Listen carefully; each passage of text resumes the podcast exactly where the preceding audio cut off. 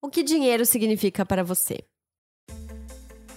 Meu nome é Larissa Guerra e dinheiro para mim significa liberdade. Meu nome é Marina Mels e para mim dinheiro é uma chave que abre muitas portas e também é capaz de fechar outras.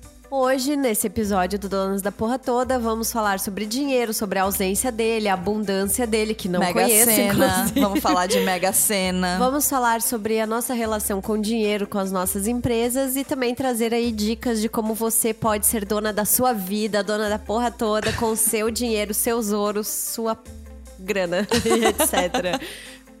Bem-vindas e bem-vindos ao Donas da Porra Toda. Donas? Donas. Donas. Donas. Donas. Donas. Donas. Da porra toda. Money, bufunfa, La Plata. Dinheiro, ouro, Muito ouro. Inxalá. Muito noveleiras. Então, vamos falar de dinheiro. Vamos falar sobre essa ferramenta de ascensão ou de declínio e essa ferramenta de felicidade ou falta dela. O que, que significa dinheiro pra ti, então, Larissa? Fala sobre essa liberdade aí. Dinheiro pra mim significa liberdade, porque com o dinheiro eu consigo resolver tudo. Não, boa parte dos problemas. Quem é a pessoa ridícula que inventou aquela ideia de que ai, você pode ter dinheiro, mas você não vai ter tudo na sua vida? Estava dinheiro não mentindo. compra felicidade. Não, nossa, meu filho, vou te falar que compra sim, viu? Não, mas falando bem sério agora, dinheiro pra mim significa liberdade, porque como mulher, cara, se a gente tem dinheiro, a gente consegue muita coisa, tá? A gente compra a nossa independência, na boa, na boa, assim. Muitos momentos em que eu passei sufoco nessa vida, em que eu tive problemas, se eu não tivesse lá um fundinho de dinheiro guardado, eu tava realmente Ferrada. O nome é Donas da Porra Toda. Pode falar palavrão, tá tudo Tá bem. bom, fodida. e pra você, Marina, o que dinheiro significa na sua vida? Então, eu acho que dinheiro é um assunto complicado porque ele mexe com os dois extremos, né? De quem tem um pouco mais de acesso a dinheiro tem mais oportunidades, tem mais chances, tem mais liberdade para tomar decisões. Eu super concordo com esse seu conceito. E quem não tem, do outro lado, também tem muito mais dificuldade para ter acesso a coisas. Acho que talvez, se fosse para resumir uma palavra, para mim, dinheiro seria acesso. Né? Numa sociedade capitalista que vivemos, dinheiro significa a gente ter acesso às coisas. Então, a minha relação com dinheiro sempre foi. Sempre foi não, sempre foi nada. Nunca teve. Se tem coisa que não foi, é estável, assim. Eu tive fases bem ruins, assim, bem treva, de, de perder completamente o controle. E hoje eu considero que eu tô numa fase muito boa, que eu tenho o meu dinheirinho guardado, que eu consigo me organizar, que eu consigo pagar as minhas contas e tal. Uma das coisas que eu mais me pergunto sobre grana é onde é que foi parar a grana de quando eu morava com os meus pais? Entendeu? Porque eu ganhava bem e eu morava com eles. Eu não tinha aluguel, eu não tinha condomínio, eu não tinha luz, não tinha nada. E onde foi parar esse dinheiro? Não sabemos. Em festas por aí, em consumos imbecis e etc. Foram bem aproveitados, eu diria. Foram investidos em juventude, felicidade. Marina, juventude, isso aí. Investi- é bonito, né? experiências, não, investimento em experiências, porque Investimento. experiência é o que tá na moda. Então tá, enfim, foram investidos em felicidade. E você, como é a sua relação? A minha relação com dinheiro é muito boa, obrigada. Não, mentira. Não, dinheiro pra mim é uma energia, sabe? Tem meses que ele vem, tem meses que ele vai e tá tudo certo. Eu aprendi a lidar com essas flutuações, com essas com esses momentos de abundância e com os momentos de escassez também. Mas eu, em resumo, eu sou uma pessoa cagona. Eu sou muito cagona. Tu é mão eu... de vaca? Não, não sou mão de vaca, exatamente. Assim, eu sou uma pessoa generosa, acho até com dinheiro, Uhum. sabe? Porque pra mim aquilo, dinheiro uma hora eu tenho, uma hora eu não tenho. Quando eu não tenho tá tudo certo, quando eu tenho tá tudo certo também. Uhum. Mas é, eu digo que eu sou uma pessoa cagona porque eu não tenho coragem de fazer investimentos de longo prazo. Uhum. Sabe? Eu sempre penso no curto, no máximo no médio prazo. O que não significa que eu não tenho uma reserva. Eu tenho uma reserva de dinheiro, mas eu evito, por exemplo, entrar num financiamento, fazer compras parceladas em muitas prestações, sabe? Eu sou uma pessoa meio receosa. E acho que fiquei muito mais receosa depois da crise econômica, sabe? Lembra do meme antes da crise, depois da crise? Sim, Era- Chico Buarque. tipo, foi total comigo, assim. Eu era uma pessoa que até comprava em mais vezes e tal. Pensava, ah, não, ok, vou assumir essa dívida por dois anos e paciência. Hoje em dia, eu não faço compra nem para seis meses. Mas isso também tem uma relação com empreendedorismo, você acha? Ou já era quando você tinha carteira assinada? Não, já era quando eu tinha carteira assinada, mas ficou muito mais forte depois do empreendedorismo. Primeiro porque antes de abrir a empresa, eu estava trabalhando autônoma, né? Então tinha meses que eu bombava de evento e tinha meses que não tinha nada.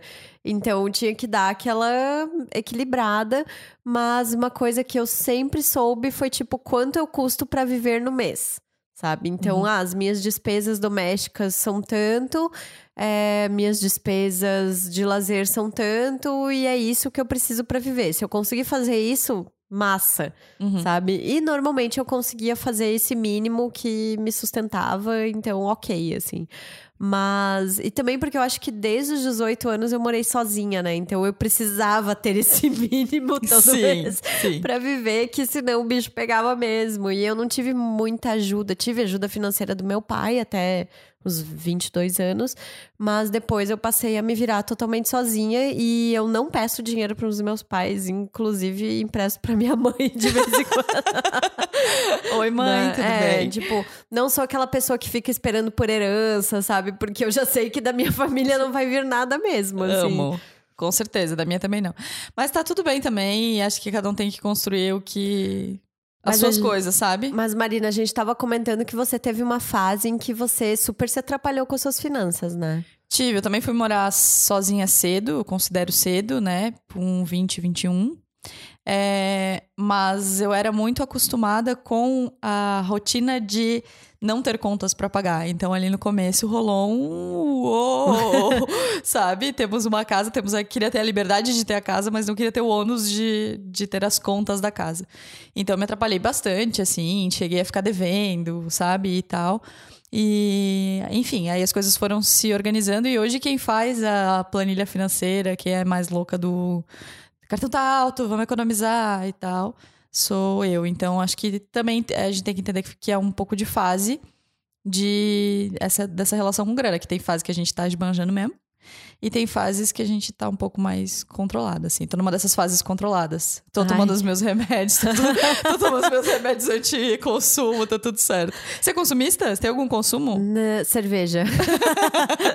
meu dinheiro vai em cerveja, meu Deus do céu. Perceba o não que foi logo prontamente corrigido, né? Não, mas não, mas eu não, não me considero uma pessoa consumista.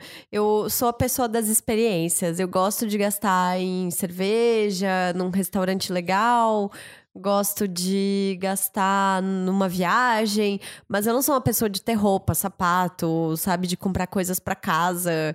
Não, eu acho que eu sou meio minimalista nesses, nesses quesitos assim. Mas você, Marina, onde, para onde vai o seu a sua bufunfa todo Meu mês. Deus do céu, que pergunta tensa. É, não, acho que não sou consumista, não, não tenho isso muito de consumo, mas eu gosto de comprar coisa para casa. Esse é um, uma falha de caráter, assim, uma falha de caráter financeira. eu gosto muito de comprar coisa para casa e eu gosto de experiências, assim. Eu tenho um probleminha quando eu sei assim, ó, tem um restaurante massa que eu quero ir, daí eu vou entendeu? Daí eu dou uma jogada tudo pro alto, assim, vou. Porque eu gosto muito de, de, dessa pegada de experiência, assim. Eu prefiro não comprar roupa por um tempo e poder viver essas experiências. Acho que é mais ou menos a mesma pegada que você. E tu não tem aquela pira do eu mereço? Ai, demais. Isso é péssimo. Isso é ai. é muito real, né? Tipo, Sim. ai, porque hoje eu mereço uma roupinha nova, eu mereço uma brusinha, uh -huh. eu mereço uma massagem, eu mereço. Daí, tudo que o dinheiro tipo, compra. Tudo aí. que o dinheiro compra, eu mereço. E é foda porque eu acho que esse sentimento de merecimento, ele tá quando alguma coisa deu muito certo quando alguma coisa deu muito errado. Quando tá num dia mais ou menos e você quer dar uma animada no dia, também vale. Então, esse negócio do eu mereço, ele dá, dá um ruim, entendeu? Porque ele, tá, ele pode ser aplicado a qualquer situação. Qualquer coisa. Qualquer coisa a gente fala eu mereço. E vai. E pega o cartão e sai que nem navalha, né? Tchá, tchá, tchá. É lindo.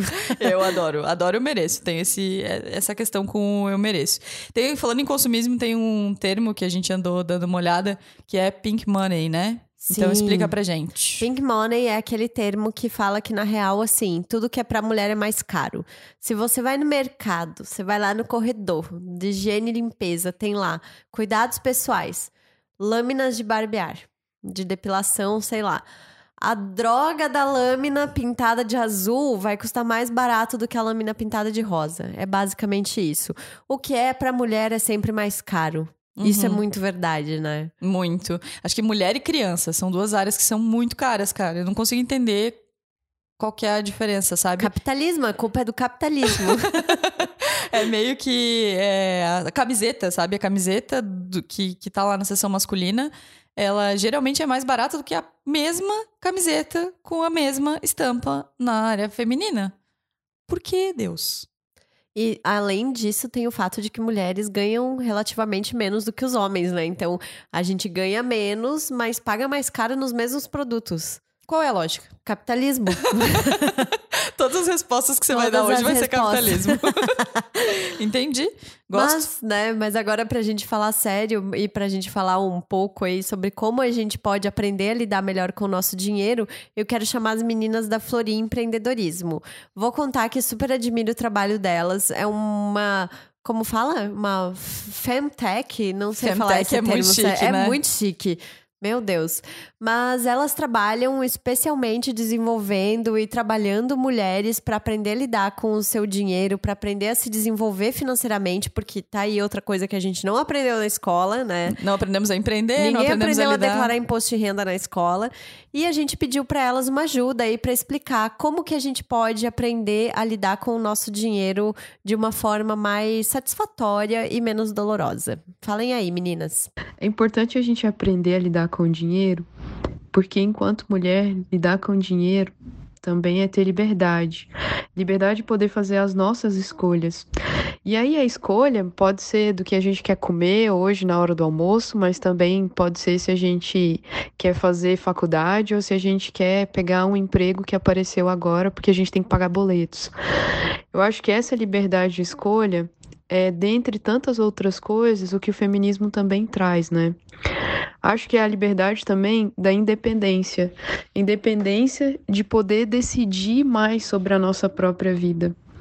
A gente, aqui na Florinha, a gente tem muitos casos de mulher que sofrem violência doméstica e acabam permanecendo nos lares que são abusivos, porque são dependentes financeiramente. Então ficam pensando: ah, mês que vem às vezes eu consigo um salário melhor, consigo reservar uma parcela e aí eu saio de casa.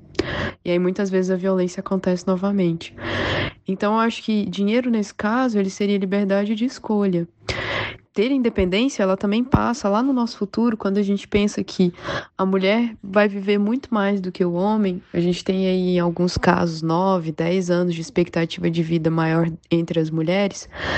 E aí a pergunta que se faz é: tá, em algum momento a gente vai ter que tomar decisões. Por mais que eu escute muita mulher delegando ainda é, dinheiro como se fosse até a própria felicidade. Ah, eu tenho quem cuide de mim no futuro. Ah, não, eu tenho meu filho, eu tenho meu marido. Mesmo assim, ela vai ter que tomar decisões. E eu sempre digo, a gente pode delegar várias coisas. A gente pode delegar ao outro escolher para onde quer ir nas férias. A gente pode delegar aquilo que vai ser feito no jantar, mas a gente não pode delegar as nossas escolhas financeiras, porque elas dizem respeito aos nossos sonhos e às nossas decisões de vida. E só a gente sabe sobre elas. Ninguém mais vai saber sobre isso. Então é por isso que é tão importante a gente aprender sim a lidar com o dinheiro.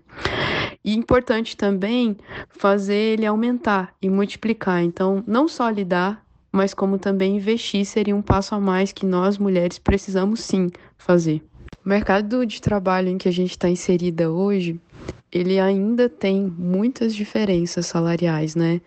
E eu acredito particularmente muito no empreendedorismo como uma forma de romper com essas desigualdades que existem, porque dentro da nossa empresa a gente também escolhe os valores que a gente quer colocar e escolhe também aquilo que a gente quer, a forma como a gente quer precificar, como a, a forma como a gente quer pagar os nossos colaboradores e imprimir de valor não só dentro da nossa empresa, mas naquele pedaço de sociedade que a gente acaba influenciando, né?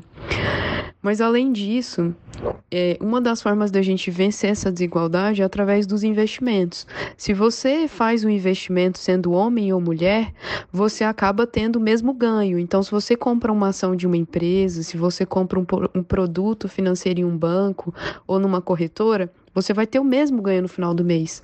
Então também é uma forma da gente vencer essa desigualdade, é uma forma da gente de fato tentar equiparar aí os nossos ganhos.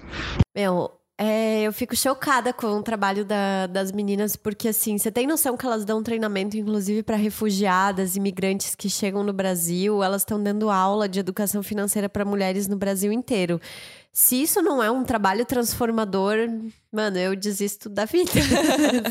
Não, elas são demais mesmo. A gente ficou muito apaixonadas quando descobrimos todas as coisas que elas fazem. Fora né? que quando eu fui procurá-las, eu mandei, tipo, todo um assim, oi, então, eu gravo um podcast. e eu queria pedir se vocês topam participar. E elas, ai, a gente escuta vocês e recomenda nas aulas. Ai, e eu fiquei, socorro. tipo, ai, meu Deus. Socorro, ganhamos o dia, o mês, o ano, talvez, né? Talvez. Ganhamos esses três meses de domingos dedicados ao Donas aí. Mas isso é incrível porque realmente a gente precisa se educar desde criança, cara, pra aprender a lidar com o nosso dinheiro. Sabe uma coisa que me veio agora que eu já vi em instruções de relacionamentos abusivos, Uhum. de você saber lidar com o seu dinheiro e você ter o seu próprio dinheiro. Porque se um dia der uma merda, você brigar com seu marido, o seu marido bate em você, alguma coisa, você vai pra um hotel, você tem uma alternativa, você tem dinheiro pra você fazer alguma coisa. É a questão da sabe? violência contra a mulher É. e da, da saída de casa dessas mulheres que, que estão em relacionamentos abusivos ou sofrem violência, tá muito ligada à dominação tá financeira, muito, né? muito ligada. Então o muito. trabalho das, das meninas se torna ainda mais importante, porque às vezes elas transformam o dinheiro na chave que abre uma porta, não na chave que tá fechando a porta É. da mulher dentro de casa, sabe? Então é, o trabalho delas é lindo. Mas vamos falar de firma? Vamos. E aí, como é que você lida com seu dinheiro na sua firma, amiga? Eu lido de uma forma muito mais tranquila do que eu lido na pessoa física. Não, assim, eu acho que tudo. Eu, primeiro que eu sou muito neurótica com as minhas contas, então tudo eu acho que eu tô gastando demais, tudo eu acho que, sabe, eu sou tipo a pessoa que acha que não tem dinheiro, que dá. Sim, que tá sim. com a firma assim ferrada. Aí quando isso acontece, eu vou na contabilidade, tipo, me conta como, sabe, me ajuda, porque eu estou achando que eu tô fodida, sabe? Mas E daí ela sempre sai da e contabilidade sempre fala, sorrindo. Nossa, você tá maravilhosa, você tá super bem, relaxa, porque eu tenho alguns hábitos, assim, como eu sou uma empresa de uma pessoa só e faço administrativo, RH financeiro, blá, blá, compras tudo comigo, é, eu tenho por hábito, pago fornecedores super em dia, eu não atraso, eu, eu brinco, assim, até esses dias eu estava falando com a Camila Bona, eu disse, cara, se eu esquecer de te transferir na hora ou de te pagar, tu já me manda mensagem porque eu realmente esqueci, assim, não é porque eu não paguei, é porque eu esqueço das coisas, então você me manda o valor, se eu não te mandei o comprovante de pagamento na hora, eu esqueci, então, sabe, eu sou muito preocupada em pagar as coisas o mais rápido possível.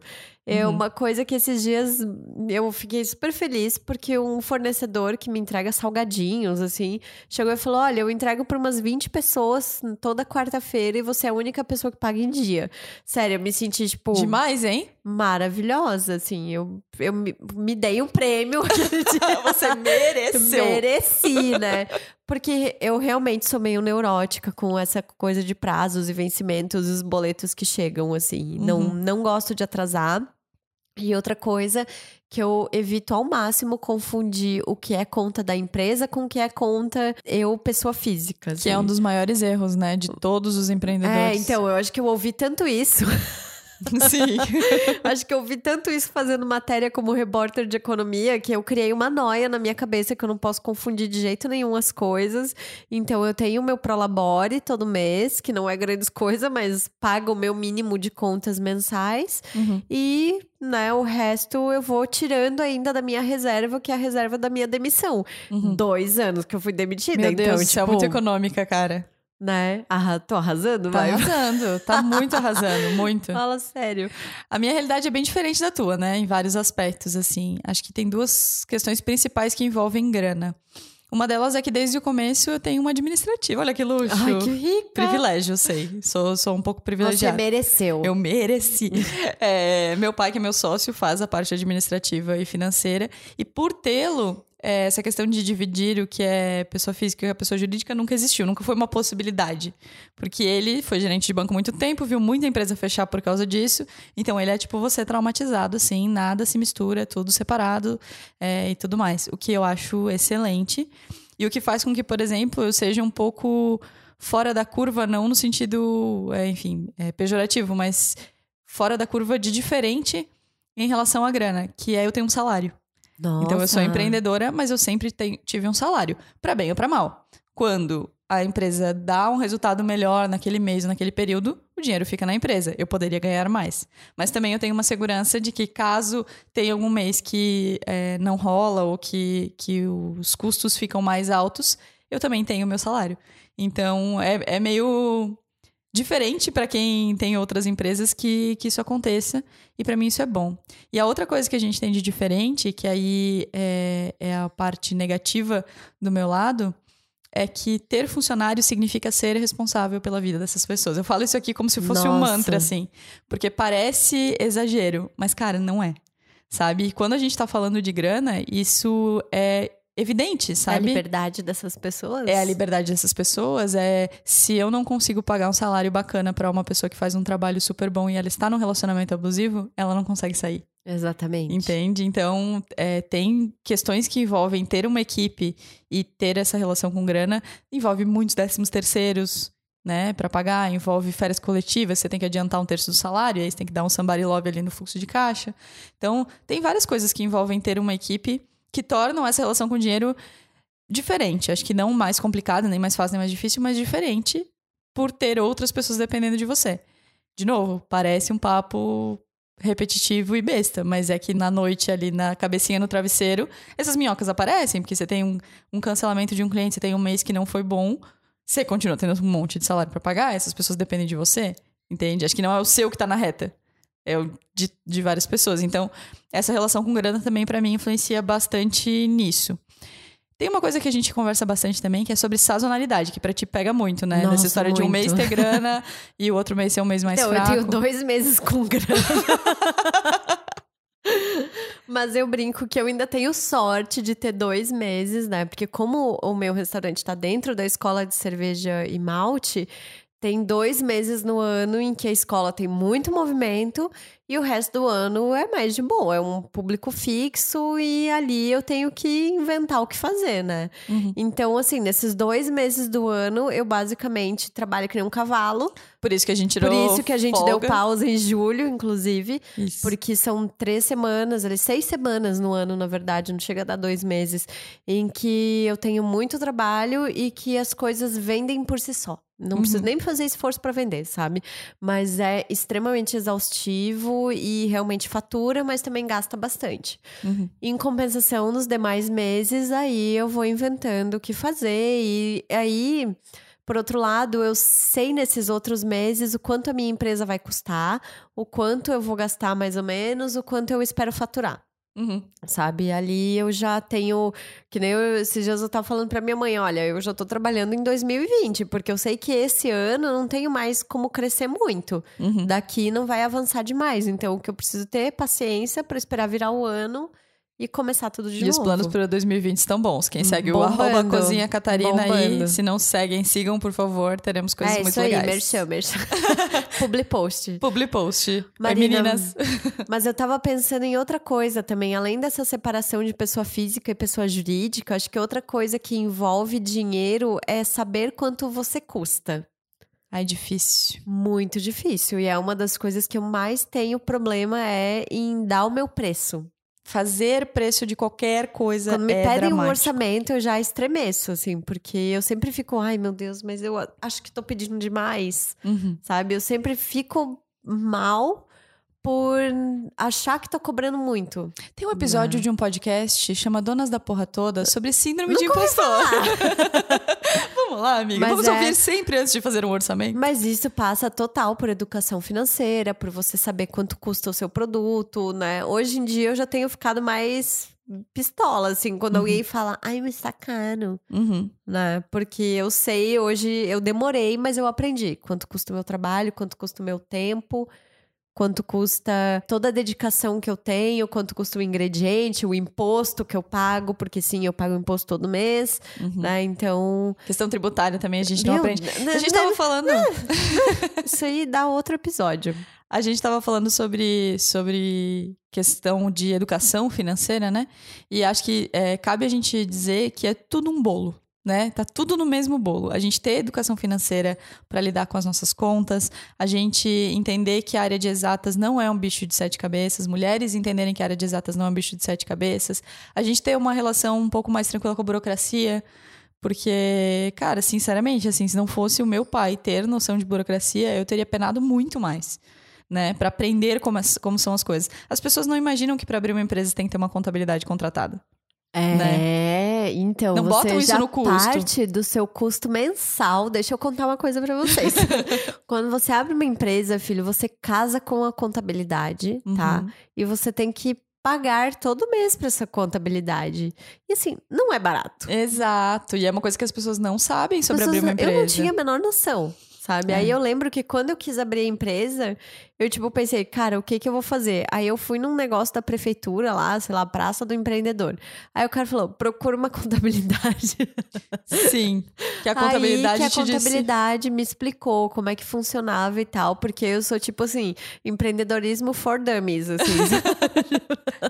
disse. eu aprendi total na prática, assim, eu não tinha a menor noção do que envolvia. Ah, que até o dia 10 eu tenho que pagar o INSS, que até o dia 20 eu tenho que pagar o Simples, que Nossa, não pra sei mim você tá falando grego. Pois é, eu sei. é sorte sua que você tem um financeiro. É. E às vezes, quando eu tô, tipo, no auge da exaustão, é o tipo de coisa que eu penso, meu Deus, eu precisava muito ter um financeiro, Ah, sabe? eu te empresto meu, se Porque quiser. eu seria uma pessoa muito mais feliz. É, eu acho que a parte mais desgastante pra mim, porque eu tenho muito pavor de burocracia, de banco, de qualquer coisa. Então, é tipo, cara, hoje é o dia que eu vou fazer as contas, vou separar os documentos do mês, blá blá blá, tipo, sofrimento, assim. Eu sangro pra fazer Nossa. isso, sabe? No É horrível. episódio sobre sucesso, a Carol falou um pouco disso, né? De que pra Isso. ela, o que pega do empreendedorismo Não, não, eu- é o que a gente sabe fazer, mas é o que a gente não sabe, Eu né? Hum. me vi no depoimento dela, assim, porque eu sofro todo, todo. Antes do dia 5 de todo mês, não fala comigo. Ih, ferrou, porque eu Sabe? falo. Porque Desculpa. eu tô, tipo, naquela de reunir todas as notas fiscais, fazer documentação, blá, blá, blá, blá, blá, blá, pagar conta. Então, eu, tipo, eu tô estressadíssima sempre no começo do mês. Depois que passa, assim, os primeiros dias, daí eu, ok, agora eu vou, sabe, restabelecer o trabalho e ganhar dinheiro. E pra quem não sabe ganhar dinheiro, né? Porque você já sabe, você tá peca nesse assunto. Mas a gente também pediu pras meninas da Florim sobre pra quem quer começar a organizar a vida financeira, por onde começa esse caminho. Então, fala aí, meninas. É, eu acho que quando a gente pensa em dicas para as mulheres, né? Eu acho que para mim assim, algo que funcionou muito, sair da contabilidade mental. Então, o que é contabilidade mental? É quando a gente não coloca na ponta do lápis realmente assim, por exemplo, quanto a gente ganha, né? Depois que tem todos os descontos, então fazer a continha lá, colocar X. Quanto a gente precisa para viver?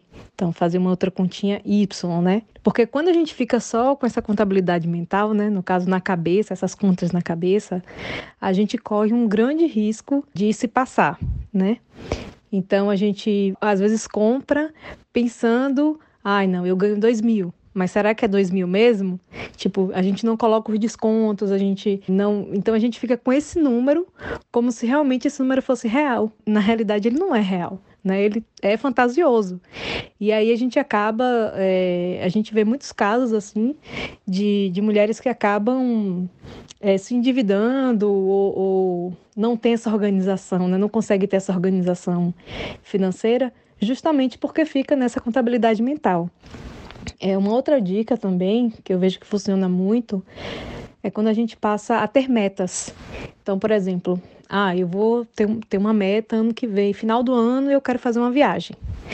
E aí eu já começo a me planejar para essa viagem. Então, todo mês eu tiro uma parte do que eu ganho para essa viagem. Porque quando a gente começa a ter metas, a gente entende que o nosso dinheiro está indo para tal coisa, sabe? É, e aí daí, se eu vou comprar alguma coisa, eu digo, poxa, não, esse dinheiro aqui vai me fazer falta na minha viagem. Porque eu, eu tô vendo algo, né? Eu tô já pensando é, naquilo ali. Então, se para mim aquilo ali já é uma coisa real, eu consigo já separar o dinheiro. Do que se eu não tenho meta nenhuma, o que entra eu gasto, enfim. Eu não, se eu não consigo ter essa visualização de uma meta, então, para mim, o que entra, do jeito que entra, também sai, sabe? Às vezes sai com uma rapidez maior do que, é, é, é, do que realmente a gente recebe, né? E outra coisa, assim, também, a gente se perguntar, sempre antes de fazer uma compra, parar e se perguntar: tenho necessidade disso? eu estou precisando disso agora. É, se eu comprar isso agora, isso vai impactar no meu orçamento do mês. Então, acho que quando a gente para para refletir, a gente acaba fazendo melhores escolhas. Complementando a resposta da Carol, é, acho que tem mais um ponto aí. Quando ela disse a questão dos gastos, que a gente tem, tem muito mais facilidade quando a gente consegue colocar uma meta, né? Eu acho que mulher funciona muito bem quando ela tem uma meta e a meta não é um produto financeiro, um CDB, um LCI. Ele, a meta nossa, ela tem que ter nome, ela tem que ter um prazo para a gente chegar nela. E quanto mais a gente conseguir materializar essa meta é, e conseguir imaginar, transformar ela em realidade nas pequenas coisas do nosso dia a dia, a gente consegue poupar mais e investir para conseguir chegar nela. Então, um exemplo simples a gente faz alguns atendimentos em grupo aqui na Florim para investimento, né? E aí uma das meninas tinha muita dificuldade com cartão de crédito e ela quer viajar para o exterior. E ela escreveu um recado num post-it: "Ó, oh, Luana, não compra coisa não, você lembra que você quer viajar". Esse recado já ajudou ela a repensar essas escolhas que ela vai fazer. Então acho que é utilizar muito do nosso comportamento. Aqui na Florim a gente usa muito a psicologia econômica para entender e explicar a nossa relação com o dinheiro.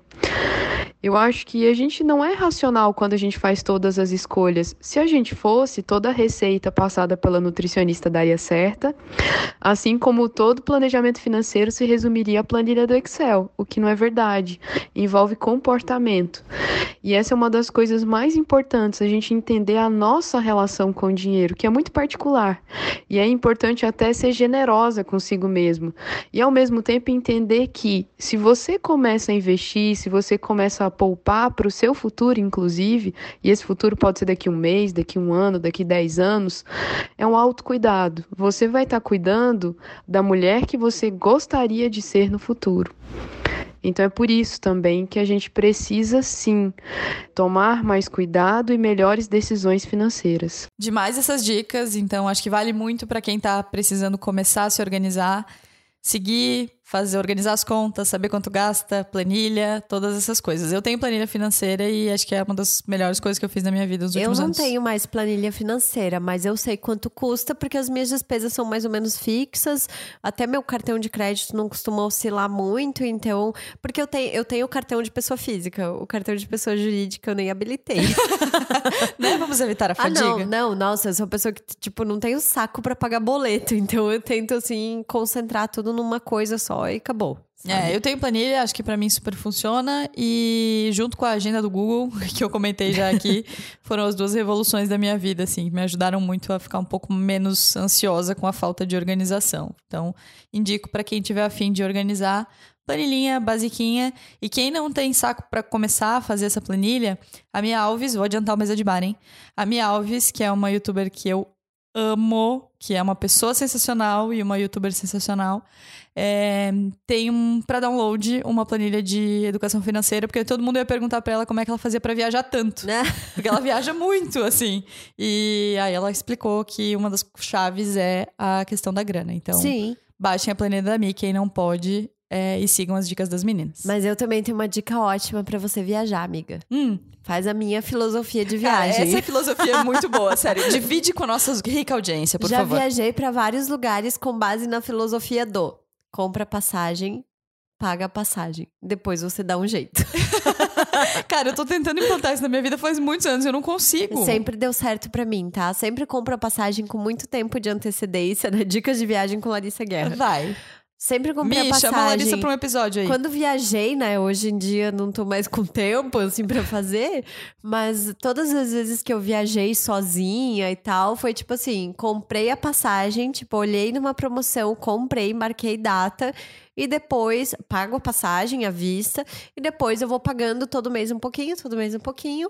E quando vê, tá tudo pago, não preciso me preocupar com nada. Faz uma listinha aí de três países que você já viajou nesse esquema: Colômbia, Londres, Paris e fui pra Holanda, Eslovênia e Bélgica no último rolê, né? Só. Então, Só. assim, fica a dica, Rola, né? rola fazer sim. Confia em mim que dá tudo certo. Ô, amiga, e se ganhasse na Mega Sena? Eu Que que ia você embora faria? do país. É, eu não ia embora do Não, país. eu- é, primeiro, eu lembro que eu sempre falava isso no jornal, assim, que se eu ganhasse na Mega Sena, eu ia trabalhar, tipo, por alguns dias, assim. Pra fazer de conta que não era você. Fazer de conta que não era eu, né? Não Entendi. levantar suspeitas. E um belo dia eu não apareceria mais pra trabalhar porque, tipo, fui embora. Foda-se o FGTS, É, foda-se foda-se, tudo. não tô nem aí. Porque acho que é isso, assim. Mas, né, uma coisa que a gente tava é, comentando antes, que eu acho que mulher tem muito essa do se eu ganhar na Mega Sena, se eu ganhar uma herança, se eu ganhar o fundo de garantia, alguma coisa eu vou fazer. Quando, na verdade, a gente tem que trabalhar no dia a dia, né? Pra gente conquistar as coisas que a gente quer.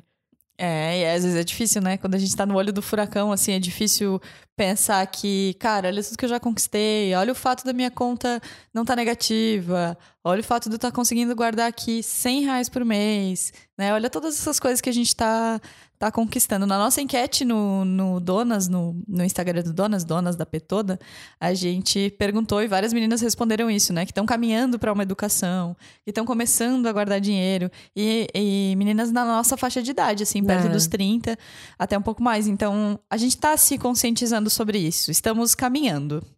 Fora que outra coisa que a gente, que pelo menos tem me ocupado um pouco a cabeça, é pensar no futuro, assim. Eu não sou uma pessoa de, de gastar muito pro futuro e também nunca fui uma pessoa de investimentos de longo prazo, mas eu tenho muito pensado em como eu vou estar daqui 30, 40 anos, né? Até porque se o cenário continuar assim, aposentadoria Não, vai ser. não, eu já né? nem considero que eu vou me aposentar, né? Tipo, pelo governo, enfim, uma aposentadoria pública pra mim não vai existir daqui 30, 40 anos. Sim. Mas eu preciso pensar, e eu acho que isso tem muito a ver também como eu procurei é, ficar mais saudável, como porque eu preciso estar inteira quando eu tiver com 60 anos, né? Então é porque, cara, nós vamos estar trabalhando, sinto dizer pra vocês, tá? Sinto não, porque a gente talvez esteja trabalhando mais leve, fazendo coisas que a gente gosta também. Acho que não tem que sentir.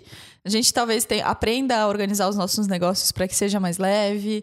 Talvez a gente consiga ter uma equipe. Talvez seja, sabe, a gente esteja trabalhando com 60 felizonas amarradonas e trabalhando menos, menos horas, podendo se dedicar a outras coisas. Então, acho que o futuro tem um bom caminho se a Ai, gente Marina sendo muito otimista.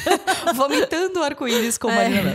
É, acho que a gente tem que ser também otimista e entender que, assim como cuidar do corpo, assim como cuidar da mente, cuidar da vida financeira tem que começar um dia de algum lugar. Mesmo que seja de um jeito muito simples, né? Sim, tem que começar e não delegue para outras pessoas, pelo amor de Deus, sabe? Mesmo que você, sendo empreendedora como eu, tenha o contador, a contadora para te ajudar, tenha noção das suas finanças, né? Tem que ter, tem que ter Ela ideia. tá falando isso pra mim. Tá? Não.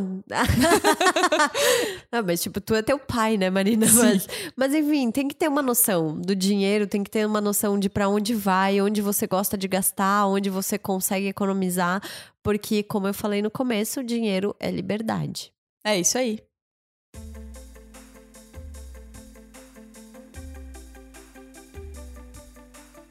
Chegamos ao fim de mais um episódio. Vamos pra nossa mesa de bar? Vamos hoje com vinho branco, né? Finalmente, Finalmente, gente. até que enfim rolou algo alcoólico nesse programa. Então vamos lá, qual é a sua indicação e quais são os seus recaditos? A minha dica é você gastar dinheiro fazendo aulas de natação. Gente, ela tá muito peixinha, vocês Sou estão muito entendendo? apaixonada por aulas de natação. Comecei há um mês fazer e é maravilhoso. Eu já nado de costas, do braçadas. Eu só me atrapalho na, na respiração e nadar com pé de pato é tipo a coisa mais difícil que eu já fiz na minha vida. Sério, se todos os meus problemas se resumissem a nadar com pé de pato, eu tava feita. Maravilhosa, concordo super.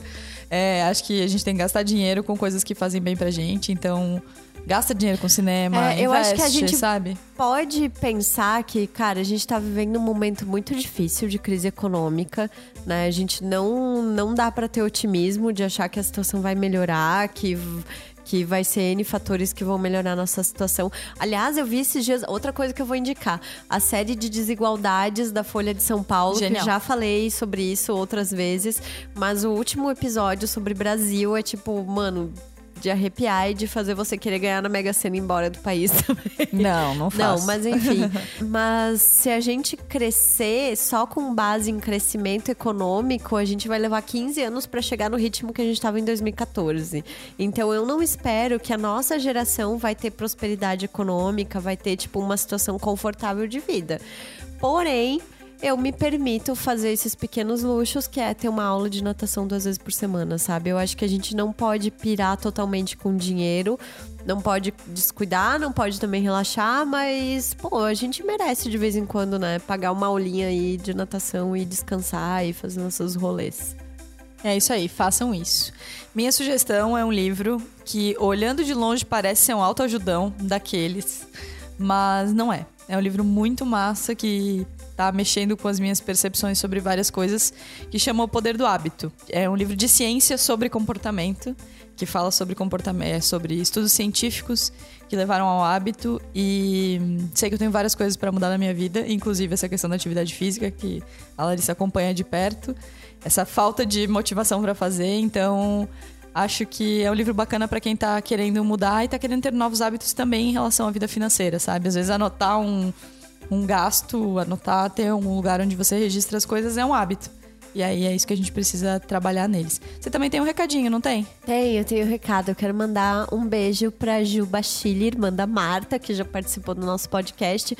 A Ju me mandou um depoimento muito legal falando sobre o nosso episódio de sucesso e que também tem muito a ver com esse episódio de hoje sobre grana, em que ela fala em como ela aprendeu a ver como o sucesso bate de uma forma diferente para ela e como ela lida com essas oscilações de trabalhos, porque ela é arquiteta e abriu um escritório de arquitetura sozinha. Então é uma baita missão, né? E Tamo coisa... mana. e outra coisa que eu queria lembrar é que dia 14 de setembro está chegando. Aê, tá chegando o nosso primeiro Donas ao Vivo e a Cores. A gente vai gravar um episódio, agora a gente já pode falar, né? Porque a Podemos. gente já tava fazendo um suspensezinho. A gente vai falar sobre um tema que a gente não conhece. Não. Ansiedade. Uma coisa bem tranquila. É, a gente vai gravar, então, ao vivo um episódio no dia 14 de setembro, lá no Cozinha Catarina com as pessoas que quiserem acompanhar esse, esse processo com a gente. A gente quer se divertir muito e a gente tem certeza que vai ser um dia para ficar na nossa história. Vai, vai ser lindo. Então a gente espera todos vocês e tem spoiler do próximo episódio? Temos, temos spoiler do nosso próximo episódio. Vamos falar sobre quando a gente abre mão dos nossos negócios, quando a gente desiste de empreender. Um Demais tema, esse tema, hein? Né? Que arrepia. Então vamos lá? Vamos. Até a próxima semana. Até, um beijo.